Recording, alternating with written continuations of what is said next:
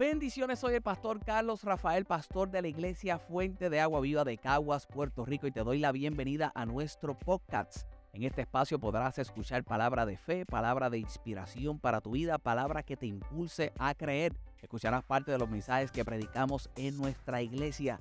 Estoy seguro que será de bendición para tu vida. Me gustaría que escucharas el mensaje en la totalidad, que lo compartieras con otros y que nos escribieras para dar testimonio de cómo esta palabra te ha bendecido. Mantente conectado, sé que será de gran bendición para ti. Continuemos con la serie de mensajes de fe nominal. Fe nominal. Ya hemos visto algunas cosas que se manifiestan a través de la fe. Hicimos unos mensajes introductorios, ¿verdad? En, el, eh, en línea antes de estar de manera presencial, donde hablamos, por ejemplo, que la fe va más allá del menosprecio. Cuando se manifiesta la fe, para que se manifieste lo fenomenal, va más allá del menosprecio. Lo que tienes en tu mano, Dios literalmente lo puede multiplicar. Vimos en un momento dado también en línea el aspecto de la viuda y cuando la viuda y el aceite se estaba multiplicando y en un instante ella comienza a preguntar, ¿dónde están las vasijas? Hay más vasijas, se acabaron las vasijas. Y decía yo en aquel momento, que cuando recibe la instrucción del profeta de ir a buscar vasijas, yo considero que envió a sus hijos a que buscaran las vasijas, ella no sabía con cuántos ¿verdad? recursos podía estar contando. Y por no saber con cuántos recursos contaba, decía yo en aquel instante que la fe y la fe nominal se contabiliza. La fe se contabiliza, número uno, y número dos, la fe no se delega. No hay forma de poder delegar la fe sí en algunas ocasiones podremos, digo yo, sharing, no sé, podríamos compartir un poco de lo que es la fe, pero hay momentos específicos en nuestra vida la cual la fe no se puede delegar. Te toca a ti creer.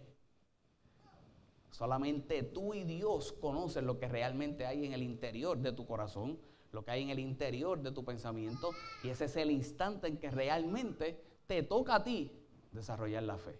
Número uno, una vez más, la fe va más allá del menosprecio.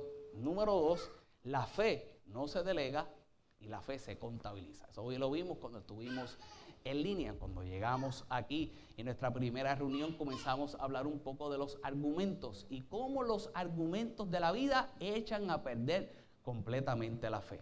Siempre van a haber argumentos. Hay argumentos buenos, hay argumentos malos, hay argumentos verdaderos y hay argumentos que no son verdaderos. Pero surge el argumento que surja, hay un argumento que es el argumento que viene de parte de Dios, que aprendimos que cuando vivimos por ello, que es el argumento que se pone de acuerdo con Dios, tenemos la victoria que todos nosotros debemos tener. Cuando, cuando actuamos por los argumentos, como quiera Dios te puede dar una victoria, pero estuvimos hablando de lo que era una victoria pírrica. ¿Y que era una victoria pírrica? Era una victoria que por más que tú hagas y por más que tú te esfuerces, la tienes, pero en nada, en nada te diferencia, casi nada te diferencia del derrotado. Pasaste tanto trabajo, no hay una congruencia entre todo lo que hiciste con el resultado que estás teniendo y naturalmente hablando te puedes esforzar, vas a tener que hacer, pero no es lo mismo cuando te esfuerzas y cuando haces por la fe depositada en lo que Dios puede hacer a través de ti y entonces tienes otros resultados. Y esa es la victoria de la fe nominal, la victoria que se pone en el argumento de Dios en nuestra vida y que entonces vamos a trabajar, nos vamos a esforzar, porque yo nunca he hablado aquí ni me vas a escuchar hablar aquí de que las cosas caen del cielo sin que tú hagas nada. Vamos a ponernos de acuerdo con Dios y entonces tenemos esa victoria. La semana pasada, entonces dimos un giro dimos un giro drásticamente, diría yo, en la línea de pensamiento, dirigiendo el hecho de la obra que hace Dios en cada uno de nosotros en nuestro interior. Y cómo vimos que la fe nominal se vuelve o se hace una fe pura. Y por un fenómeno que fue la, el cambio del agua en vino, por un fenómeno, aquello fue un fenómeno definitivamente ante la sociedad, es un fenómeno hasta el día de hoy, y a través de ese cambio del agua en vino, vimos como muchos de esos principios que sucedieron en aquel lugar, en aquel momento histórico, iban dirigidos a la purificación del hombre por la fe de aquella mujer, la madre de Jesús, que lo expone a que tuviera que hacer algo en aquel momento que iba más allá del milagro de lujo que nosotros podemos pensar que sucedió. Y definitivamente fue un milagro de lujo. pero era un milagro de lujo porque la necesidad que se estaba dando lo requería. La necesidad que se destacó y que destacaba yo la semana pasada era que en aquella boda había una cosa que estaba en tela de juicio. No que faltaba el vino. Lo que estaba en tela de juicio era lo puro de aquel instante. Lo que estaba en tela de juicio era lo puro de aquella celebración. Carlos, ¿por qué lo puro?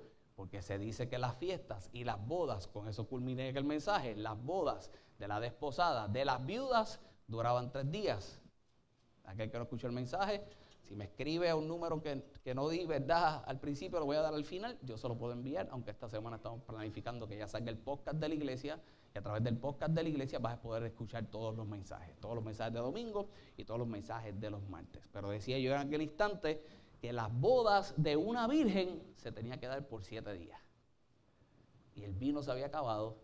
Si el vino se había acabado, la boda no podía continuar y si la boda no continuaba, lo que estaba en tela de juicio era lo puro de aquella unión, lo puro de aquella mujer. Y entonces Jesús toma siete vasijas, toma siete tinajas, toma seis tinajas, perdón, toma seis vasijas, las manda llenas de agua y él se involucra en el proceso y aquellas vasijas que representaban la purificación en medio de la ley en aquel instante, él las manda llenas de agua él entra, siendo Él lo perfecto y representando el 7 el número perfecto, y hace algo en el interior. Y decía yo el domingo pasado que eso que hace en tu interior, por medio de la purificación en la vida del hombre, definitivamente lo que se traduce es en lo mejor. Entra, saca de lo que hizo, y cuando lo da el maestro Sala, el maestro Sala dice, dejaste lo mejor para lo último. Y eso no es lo que usualmente sucede en una boda. No hay forma de que Dios deje las cosas a media. Dios siempre hará lo mejor. Y lo mejor del hombre siempre surge de su interior. Dicho eso, vamos entonces al mensaje del día de hoy. Y yo quisiera que abundáramos en ese aspecto de lo que es la fe pura y de la purificación. Yo quisiera que abundáramos un poco más en el hecho de la purificación en la vida del hombre, de la purificación en el interior del hombre, viendo una vez más que lo que sucedió en aquel lugar, el lujo más grande es lo que puede suceder en cada uno de nosotros en nuestro interior. No podemos tomar de aquel vino, pero sí podemos pretender que haga de nosotros el mejor vino. No podemos participar de aquella fiesta, pero sí podemos creer que lo que hace Dios en nuestra vida puede ser de continuo y que nuestra vida se vuelva una, entonces, por lo puro del interior que hacen cada uno de nosotros, una fiesta continua. Yo quiero que me acompañes al libro de Hechos, el libro de Hechos, el capítulo 15. El libro de Hechos, el capítulo 15. Y hoy yo quisiera establecer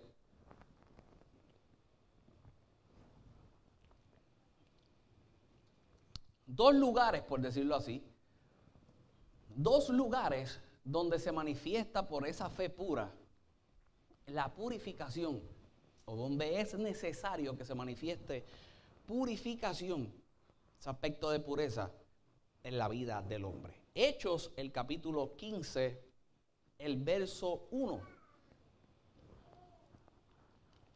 Dice la palabra del Señor. Entonces algunos que venían de Judea enseñaban a los hermanos.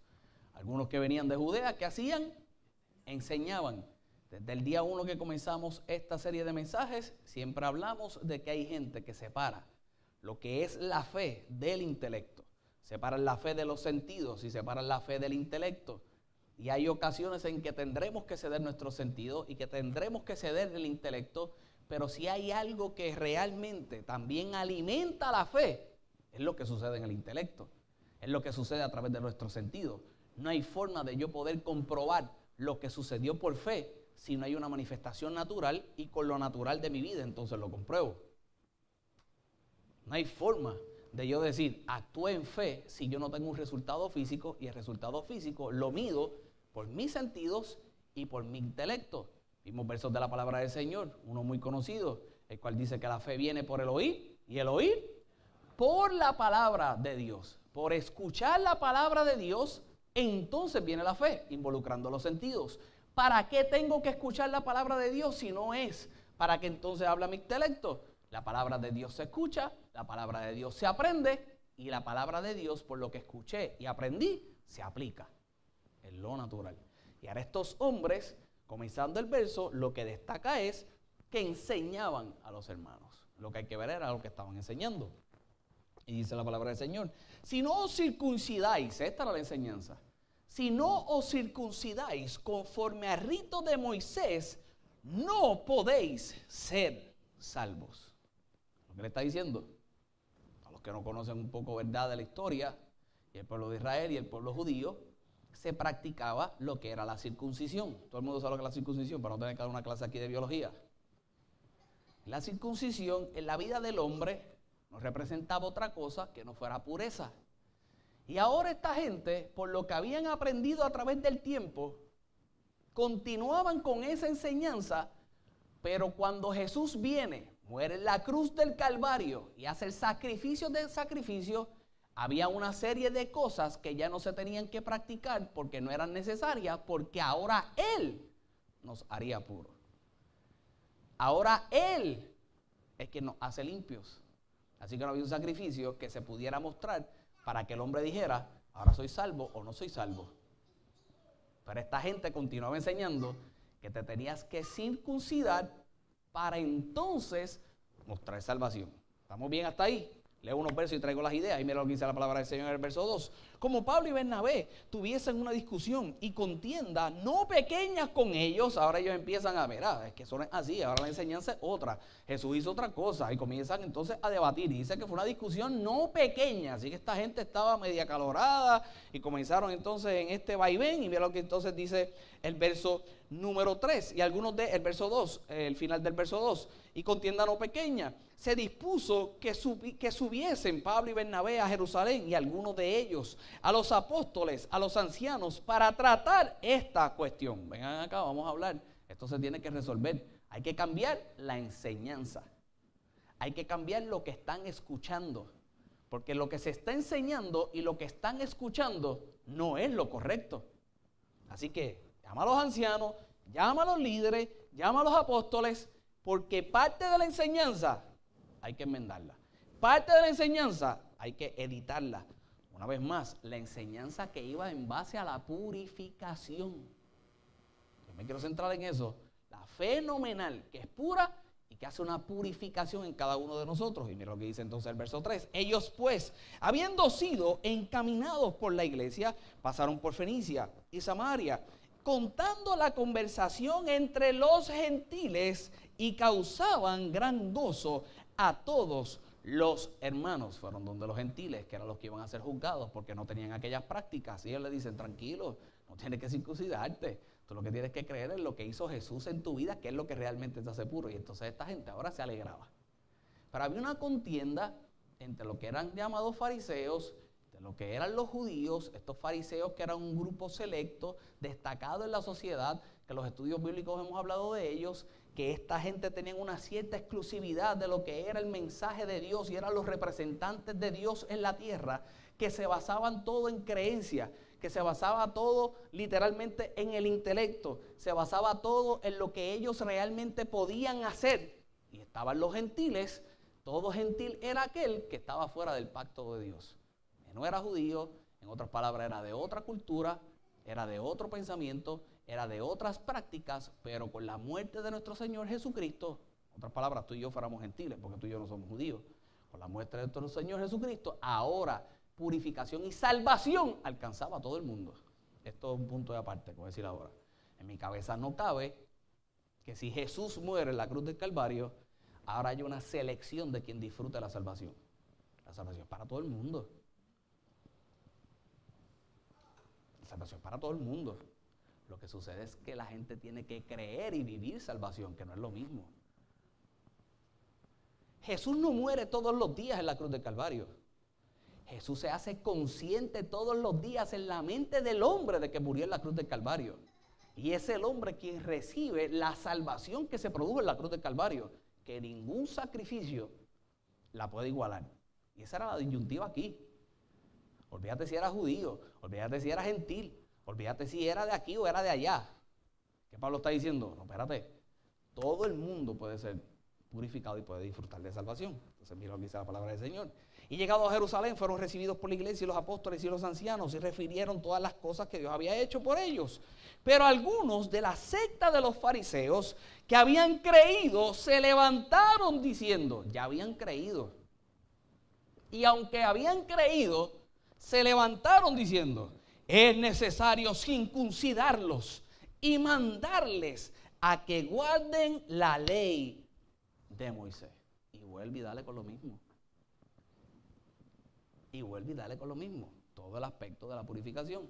Lo que dice el verso 6 para poder adelantar. Y se reunieron los apóstoles y los ancianos para conocer de este asunto. Y después de mucha discusión, Pedro se levantó. Ahora entra otro. Pedro siendo judío, Pedro siendo hebreo, acá entre nosotros tenía un chisme con los gentiles. Pedro tuvo que ser convencido de predicarle a los gentiles porque Pedro no quería predicarle a los gentiles. Pedro en un momento dado, que lo podremos ver más adelante, tuvo que ser convencido para poder compartir la palabra de Dios con el, quien él consideraba que no era digno de recibir la palabra de Dios. Y ahora Pedro entra en el juego.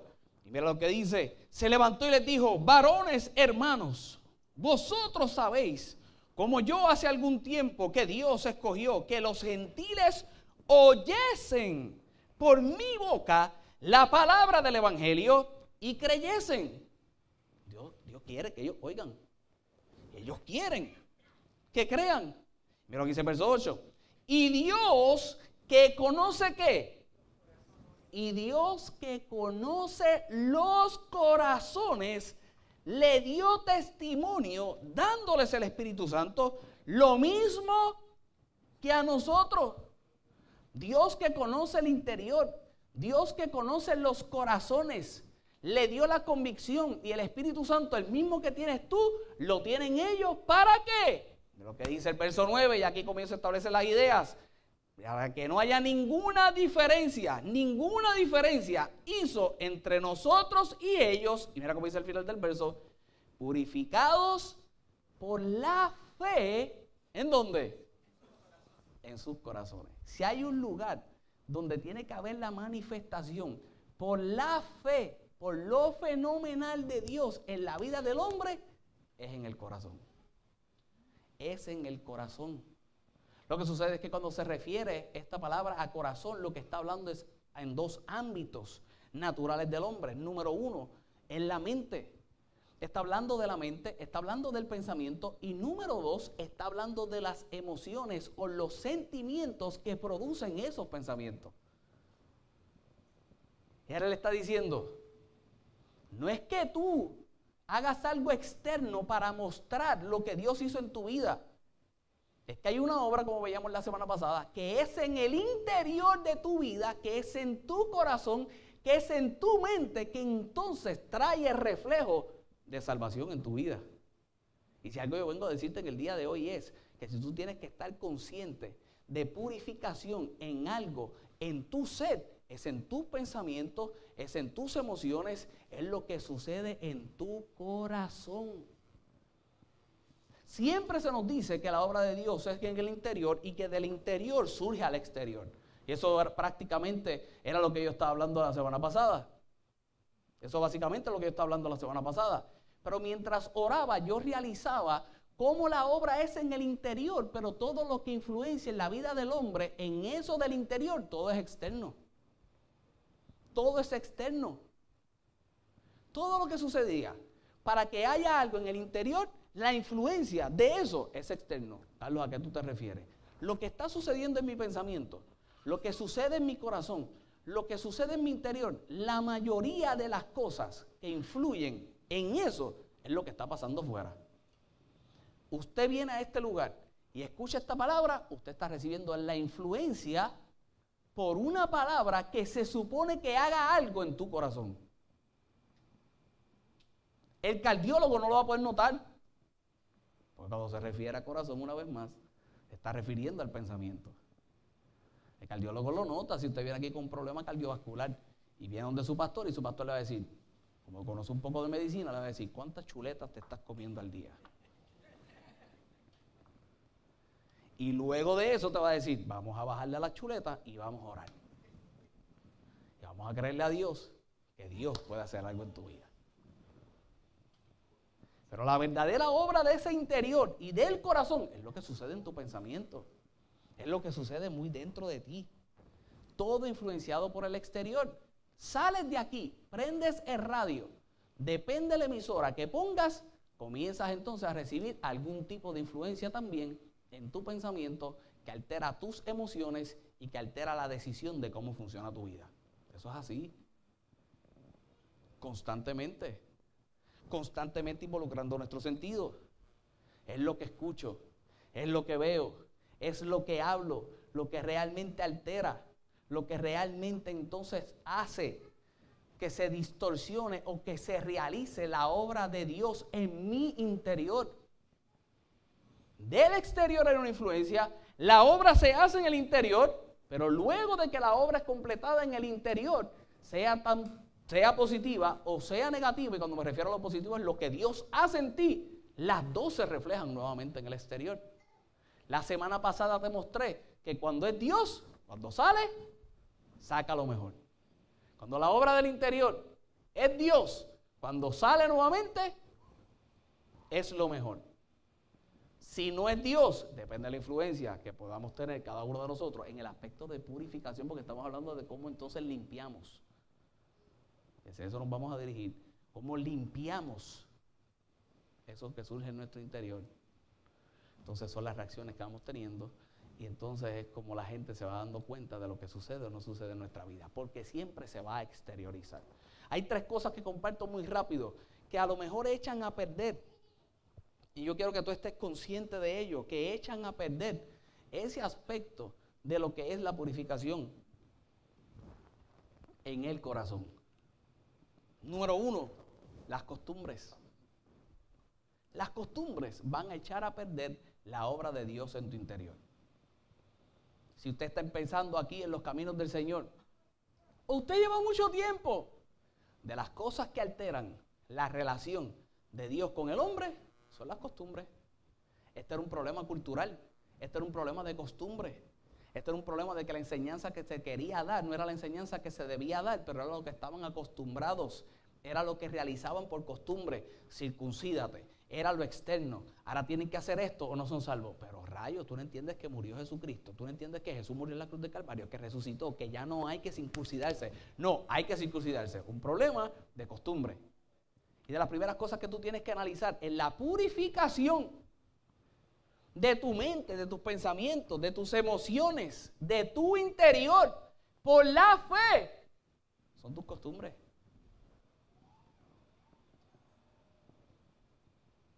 Yo estoy seguro que tú querías estar viendo televisión en tu casa a esta hora. ¿Qué hora es? Las 11 de la mañana. Ah, ¿por qué tú estás tan seguro? Porque yo haría lo mismo. O en la playa. O chinchorreando. Chinchorrea después. La hija mía me dice, ponme una canción, papi, ahí. ¿Qué canción tú quieres? La de la playa, vamos para la playa. ¿Qué playa de playa? Para la iglesia. Así me dice. ¿Dónde la habrá escuchado? En las costumbres. De las cosas que cambian son las costumbres. Porque tú estás consciente de que quieres un cambio en tu interior, porque tú estás consciente de que quisieras otra cosa en tu vida y te encontraste con esta palabra, están cambiando tus costumbres viajaba entonces a Carolina, pues viaja a Caguas, no ibas a ninguna iglesia, ahora voy a una iglesia, no escuchaba ninguna palabra, ahora escucho una palabra, escuchaba otro tipo de palabra, ahora escucha otro mensaje. Y por el mensaje que escuchabas, ahora haces un tipo de costumbre y por el que estás escuchando, ahora te obliga a hacer otro tipo de costumbre. Todo relacionado a lo que tú pretendas que haga Dios realmente en tu interior. Las costumbres son de las cosas que quizás, ¿verdad? Y ese conflicto entre las costumbres es una de las cosas que hace que no podamos recibir esa purificación en nuestro pensamiento, esa purificación en nuestro interior. Número dos, la poca tolerancia al cambio. La poca tolerancia al cambio. Esta gente si le estaba dando trabajo algo era cambiar. Preferían un momento de dolor como lo es la circuncisión, un momento de dolor que quizás exponerse a lo que hace Dios en la vida del hombre, que muchas veces no es tan agradable. Muchas veces las decisiones que vamos a tener que tomar no son agradables, pero es parte de la purificación. Las decisiones que vamos a tener que, por costumbre, cambiar y los cambios que vamos a tener que hacer en nuestra vida no son tan agradables, pero hay algo que sucede en nuestro interior que entonces definitivamente proviene de Dios y de otros resultados de nuestra vida. Así que la poca tolerancia al cambio puede echar a perder eso que Dios hace en tu interior. Y por último, para entrar en otros puntos, cuando segregas o excluyes áreas de tu vida que realmente no debes de excluir para que Dios obre en ellas. Fíjate que ese verso 9 ese verso 9 termina diciendo, y ninguna diferencia hizo entre nosotros y ellos, purificando por la fe sus corazones. Y ahora no se trata, lo que yo quiero decirte en el día de hoy, que tú excluyas o incluyas a gente externa a ti. Te estoy hablando de ti mismo, estoy hablando de nosotros mismos, cómo segregamos y cómo excluimos áreas de nuestra vida. Métete en esto, pero en esto no te metas. Dios te abro mi corazón y te abro mi pensamiento. Para esto, pero en esto no. Cuando Dios es el Dios de todas las cosas. Y cuando excluimos o segregamos las áreas de nuestra vida, no hay una obra completa en nuestro interior. No hay una obra completa de lo que Dios puede hacer realmente en nuestras vidas. Cuando se refiere esa palabra a purificación, se está refiriendo por la fe, la purificación por la fe se está refiriendo a algo limpio. Definitivamente para que Dios pueda llenar algo como vimos la semana pasada, tenía que estar limpio. Era necesario que la fiesta pareciera que iba a terminar. Era necesario que aquellas vasijas estuvieran vacías. Si lo miramos en la representación en el día de hoy, trayendo la analogía de lo que estaba sucediendo, era necesario que el pensamiento estuviera vacío de la práctica del pasado a la práctica que él traería. Aquellas prácticas eran para purificación en la vida del hombre y se lavaban las manos cada vez que iban a comer y se sentían puros y se podían sentar a comer. Eso fue lo que pasó en la boda. Aquellas, aquellas estaban vacías y él entonces las llena. La purificación del hombre no se va a dar hasta que entonces tú vacías el pensamiento vacías lo que hay en tu corazón, vacías de todo aquello que no es necesario para que entonces Él llene, para que entonces Él purifique, para que entonces Él realice algo en tu vida, que es con lo que quiero concluir en esta mañana. Y dice el libro de Hebreos, si me acompaña al libro de Hebreos, el capítulo 10, el verso 16, el libro de Hebreos, el capítulo 10, el verso 16, una vez más, es la purificación por la fe, la purificación del corazón, la purificación de nuestros pensamientos, la purificación de la mente, la purificación del aspecto emocional, esa purificación que lo puede echar a perder las costumbres, que lo puede echar a perder, ¿verdad? Lo que es la poca tolerancia al cambio, que lo puede echar a perder cuando queremos excluir áreas de nuestra vida que Dios realmente quiere entrar en ellas. En ese aspecto de lo que es la mente, mira lo que dice el libro de Hebreos, el capítulo 10, el verso 16. Voy a leer desde el verso 16 al verso 25 para entonces traer unas ideas y mira lo que dice la palabra del Señor. Este es el pacto que haré con ellos después de aquellos días, dice el Señor. ¿Después de qué días? Bueno, después de lo que representa la muerte y resurrección de nuestro Señor Jesucristo. Hay un antes y un después, que aún el que no quiera reconocerlo naturalmente hablando se tiene que dejar llevar por ello, porque nosotros vivimos en tiempo cronológico antes y después de Cristo. Así que la temporada en la vida del hombre, antes y después de Jesús, es una que marca un antes y un después. Y él le dice, después de eso, ¿qué haré? Es lo que dice, pondré mis leyes en sus corazones pondré mis leyes en sus corazones y en sus mentes, ¿qué dice? Las escribiré. Ahora yo pondré mis leyes en sus corazones. Iba más allá de lo que había sucedido. Fíjate entonces la importancia del corazón. Fíjate entonces la importancia del interior. Era la importancia Si hay algo que realmente purifique cuando se refiere aquí a leyes, es a la enseñanza, es a la palabra. Yo voy a poner mi palabra en su corazón. En su mente la voy a escribir, en su pensamiento la voy a escribir. Cuando se refiere, ¿verdad? Esa palabra, este, mente, se está refiriendo al alma. El original dice, mira cómo dice el original, en un pensamiento profundo. No es cualquier cosa. No es cualquier cosa lo que él está diciendo. No es cualquier cosa lo que él está diciendo. Él está diciendo, lo que yo le voy a enseñar, no lo puedo depositar en cualquier lugar. Lo tengo que depositar en un lugar verdaderamente profundo. No es cualquier tontera lo que les voy a decir. La información que iba a depositar en la vida del hombre requería de un pensamiento profundo. Yo lo que dice la palabra del Señor y añade, y nunca más me acordaré de sus pecados y sus transgresiones. Si algo se estaba juzgando en estos versos, era la vida del pecado por la fe. Y cómo la fe entonces hacía una transformación en la vida del hombre a lo que era el pecado. Y él le está diciendo, no, no, no, es que ahora es diferente. Lo que yo deposito en el interior de ellos, lo que yo deposito en ese pensamiento profundo, lo hace vivir una vida más allá de cualquier pecado, más allá de cualquier experiencia que lo pueda separar de mí. Es lo que está diciendo aquí Jesús. Lo que se está diciendo de Jesús. Y mira cómo continúa el verso.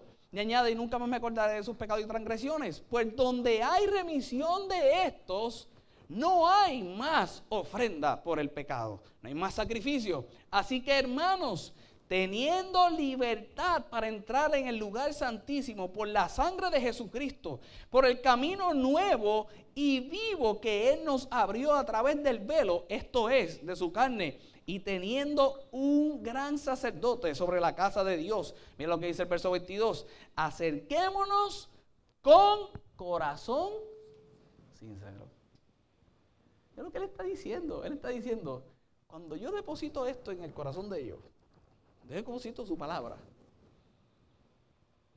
Olvídate el pecado. No hay pecado que los aparte de mí. Yo no te estoy diciendo que, que, tú te vas a ir ahora al garete a pecar. No, lo que te estoy diciendo es que cuando sucede, tú no huyes, tú te acercas porque sabes y reconoces al Dios que tú le sirves y el sacrificio que hizo. Y él está diciendo aquí en esta batalla una vez más de tratar de convencer a toda esta gente que era por las prácticas, les está diciendo, no es que la fe que tienen que depositar en mí, por el conocimiento que van adquiriendo, mucho más grande, por lo que puse en su corazón, por la experiencia del interior, es mucho más grande. ¿Y cuál es la reacción? Que tienen acceso a mi presencia. Y cuando tienes acceso a su presencia, lo tienes que hacer de varias formas. Pero lo que dice el verso 22. Acerquémonos con corazón sincero. En plena certidumbre de fe. Purificados los corazones de mala conciencia. Y la culminación del verso dice, lavado los cuerpos con agua pura. Es lo que dice el verso 23 y leo muy rápido hasta el verso 25. Mantengamos firmes sin fluctuar la profesión de nuestra esperanza, porque fiel es el que prometió. Y considerémonos unos a otros para estimularnos en el amor, en las buenas obras, no dejando de congregarnos como algunos tienen por costumbre, sino exhortándonos y tanto más cuanto veis en aquel día que se acerca. Él está diciendo, la experiencia con Dios es más grande. No hay nada que te separe de Él. Pero sucede por lo que yo te dije anteriormente. No hay forma de poder vivir esto. Y los puntos que te expongo cuando experimentas esa fe pura y la purificación dentro de ti, no hay forma de vivirlo si no estás viviendo realmente esa purificación. Si no permites que sea Él quien llene tus pensamientos cuando tú los vacías de lo que no tienen que estar llenos. Cuando vas más allá de la costumbre. Cuando vas más allá del segregar cuando le permites que él, hace lo que, que él haga lo que tenga que hacer en tu vida, yo tengo que entender que una fe pura es, número uno, la que va al pensamiento más profundo. Va al pensamiento más profundo. Yo te lo decía hace un rato. Aquí tú vas a poder tratar de convencer a cualquiera. menos a Dios. Si hay alguien que te conoces, eres tú y Dios. Y Dios va al pensamiento más profundo. La fenomenal que es pura y la que purifica va al pensamiento más profundo.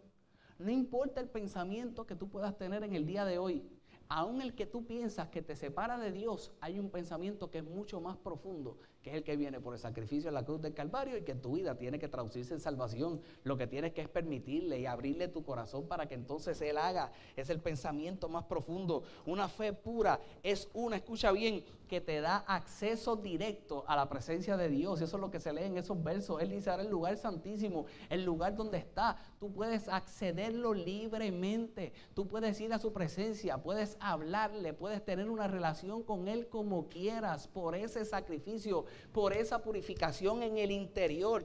Va al pensamiento más profundo y te da acceso directo a la presencia del Señor. Una fe pura o esa fe que purifica te da un corazón verdadero. Un corazón verdadero. Cuando dice esa palabra, un corazón, cuando dice un corazón sincero, lo que te está refiriendo es un corazón verdadero. Es imposible que tú pretendas que Dios haga una purificación del interior. Si piensas que lo oculta algo, no, el corazón verdadero. Yo soy así. Pero no yo soy así para no hacer.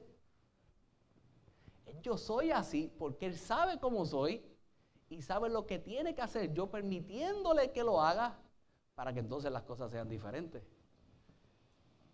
para que entonces las cosas sean diferentes. Es un corazón verdadero. Si algo yo quisiera en el día de hoy que tú salgas de este lugar, es acercándote a Dios con un corazón verdadero.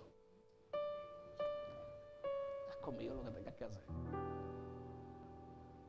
Con Dios, como dicen por ahí, no hay que ser hipócrita.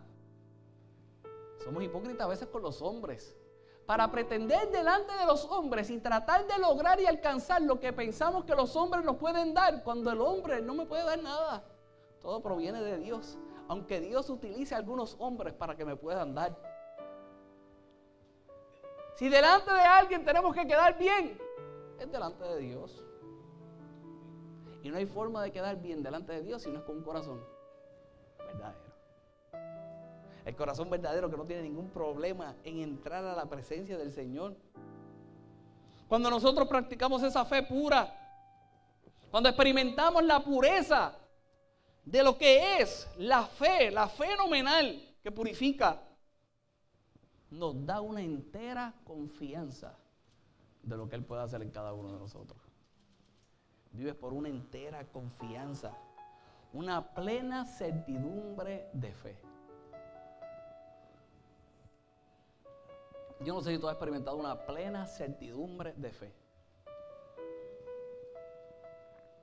Hay gente que son catalogados locos por vivir una plena certidumbre de fe. Y es que la plena certidumbre de fe, o esa fenomenal,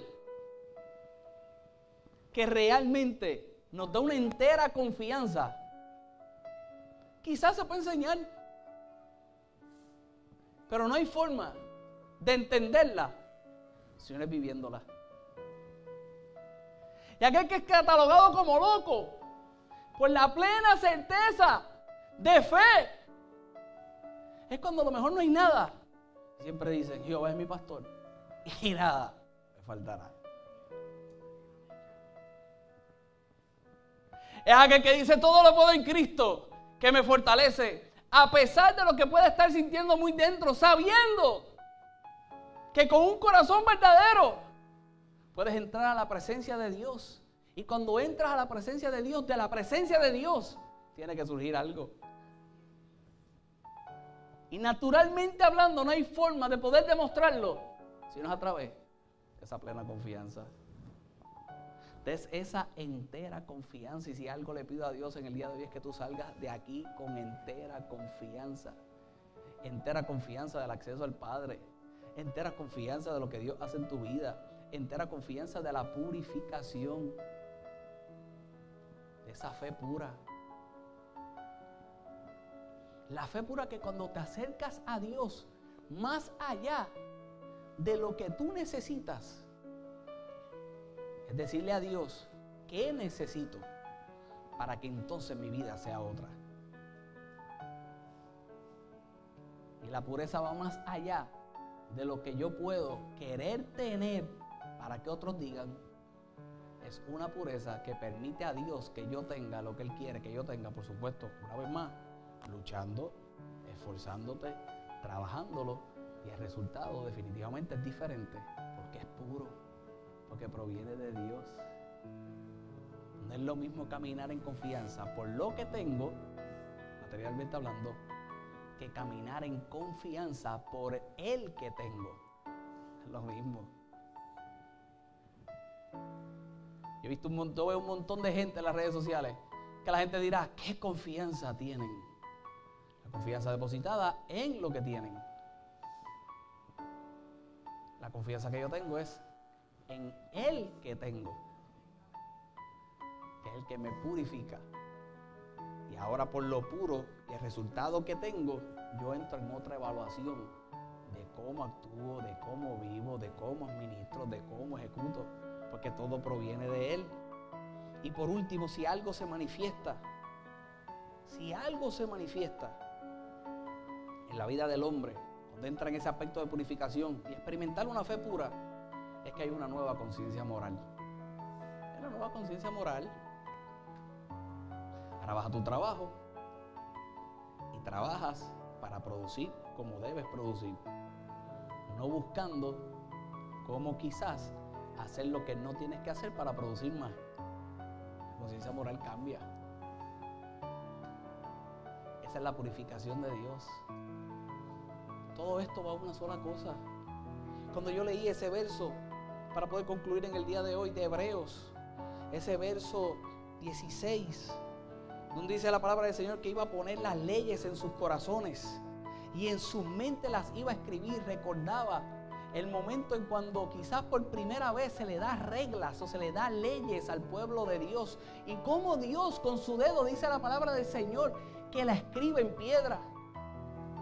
Que la escribe en piedra. La escribe en piedra para que siempre estuvieran. La escribe en piedra para que siempre perduraran. Pero después de Jesús, ahora es diferente. Ahora iba a escribirlas en el corazón.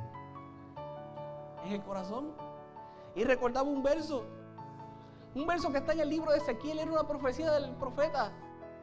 El libro de Ezequiel, el capítulo 11. El verso 19 y el 20. Y estoy seguro que el que conoce un poco de Biblia, todos tuvieron que haber pensado en esto cuando comencé a decir que escribe las leyes en piedra, pero entonces ahora la escribiría en el corazón. Y es la sustitución de lo que sucede en el interior del hombre, por lo que yo te he hablado. Por la fe pura, por la purificación del hombre, sucede esto que está en el libro de Ezequiel, el capítulo 11, el verso 19, dice la palabra del Señor. Y les daré un corazón y un espíritu nuevo. Pondré dentro de ellos y quitaré el corazón de piedra en medio de su carne. voy a quitar el corazón de piedra. Y le daré un corazón de carne. Es lo que dice la palabra del Señor. Para que anden en mis ordenanzas, guarden mis decretos, los cumplan y me sean por pueblo. Más grande de ser su pueblo.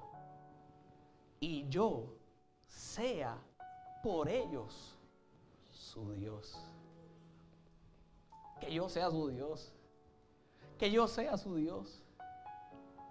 Pero eso solo sucede cuando hay una sustitución del corazón por todo lo que te he hablado. El corazón de piedra por uno de carne.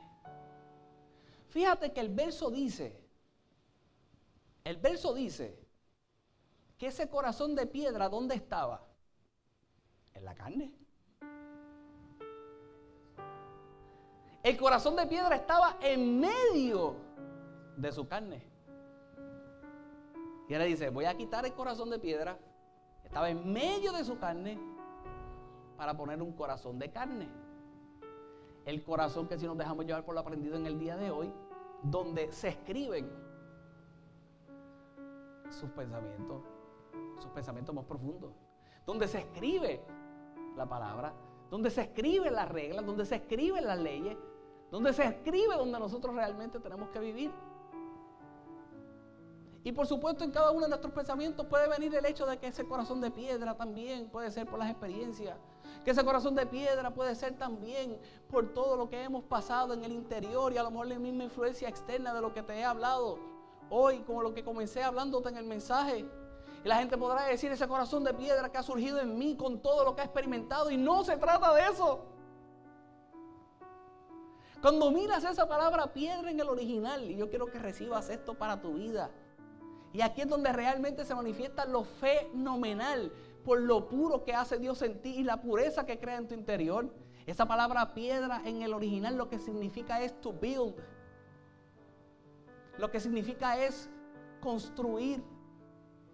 Y ahora Dios a través del profeta está diciendo, cuando yo muera, a través de mi hijo, cuando Jesús muera, resucite y experimente purificación, lo que va a cambiar en la vida del hombre es cómo construye.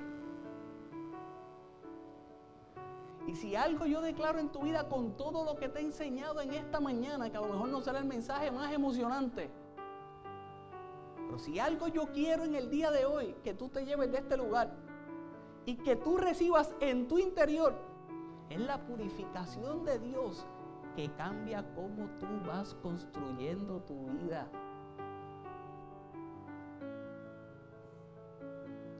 un corazón de carne.